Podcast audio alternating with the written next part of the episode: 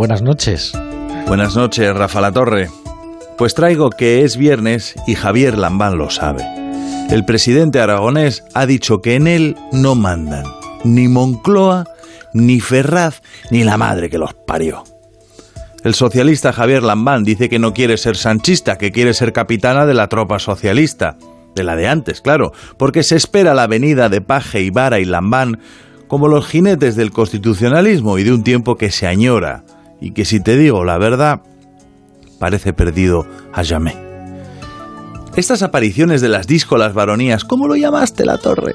Pellizcos de varón, eso era, pellizcos de varón. Pues gracias a estos pellizcos de varón, la gente lambanista y socialista cree que hay un PSOE más allá del sanchismo, por el que uno votando al PSOE no está votando a Sánchez, está votando a Lambán sin Sánchez. Quien dice Lambán dice Paje o Vara. Aquí no manda Sánchez, dice Lambán. Me gusta hasta el acento con el que lo dice, porque del Lambán levantisco hasta los andares. Oye, es que lo dice y, suena cachirulo, y a brazos en jarra, y a Jota después del encierro en una mañana soleada de agosto en las fiestas de Gea de los Caballeros. Y suena al pueblo aragonés, que es bravo y es noble. Y suena a rebelión y a los sitios de Zaragoza, y Agustina de Aragón y a constitucionalista, socialista y varón con acento en la O.